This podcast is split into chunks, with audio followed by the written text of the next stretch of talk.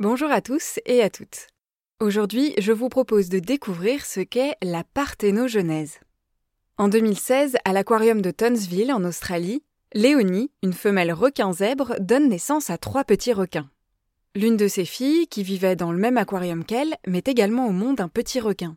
Une situation en apparence banale, qui d'ordinaire n'aurait jamais dépassé les frontières de cette ville. Sauf qu'au moment de la naissance de ses petits, Léonie n'avait pas été en contact avec un mâle depuis trois ans, idem pour sa fille. Derrière cet apparent miracle se trouve en fait un processus appelé parthénogenèse. Il s'agit d'un type de reproduction dans lequel un ovule non fécondé suffit à donner de nouveaux individus. Pas besoin de spermatozoïdes.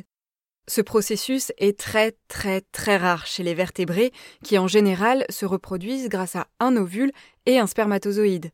La parthénogenèse est encore plus rare quand la femelle a déjà eu des petits avec un mâle, ce qui rend le cas de Léonie doublement intéressant. Chez les vertébrés, la parthénogenèse est donc observée majoritairement chez des lézards et des serpents. Chez les lézards à queue en fouet, elle est même obligatoire. Tous les individus de cette espèce sont des femelles et se reproduisent uniquement par parthénogenèse. Leur descendance est elle aussi composée uniquement de femelles. Mais le cas de ces lézards est une exception. Le plus souvent, la parthénogenèse cohabite avec la reproduction qui implique deux gamètes, l'un mâle et l'autre femelle. Ainsi, chez les dindons, une petite partie des œufs non fécondés va donner des dindonneaux.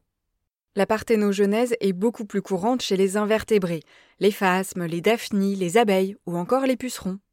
Ces derniers alternent la reproduction grâce à un ovule fécondé en automne et la parthénogenèse en été.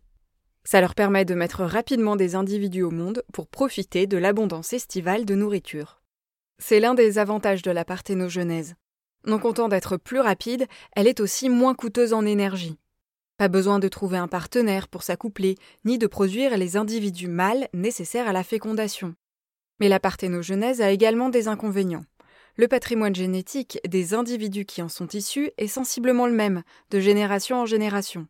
À long terme, cela rend ces populations beaucoup plus vulnérables aux changements dans leur environnement.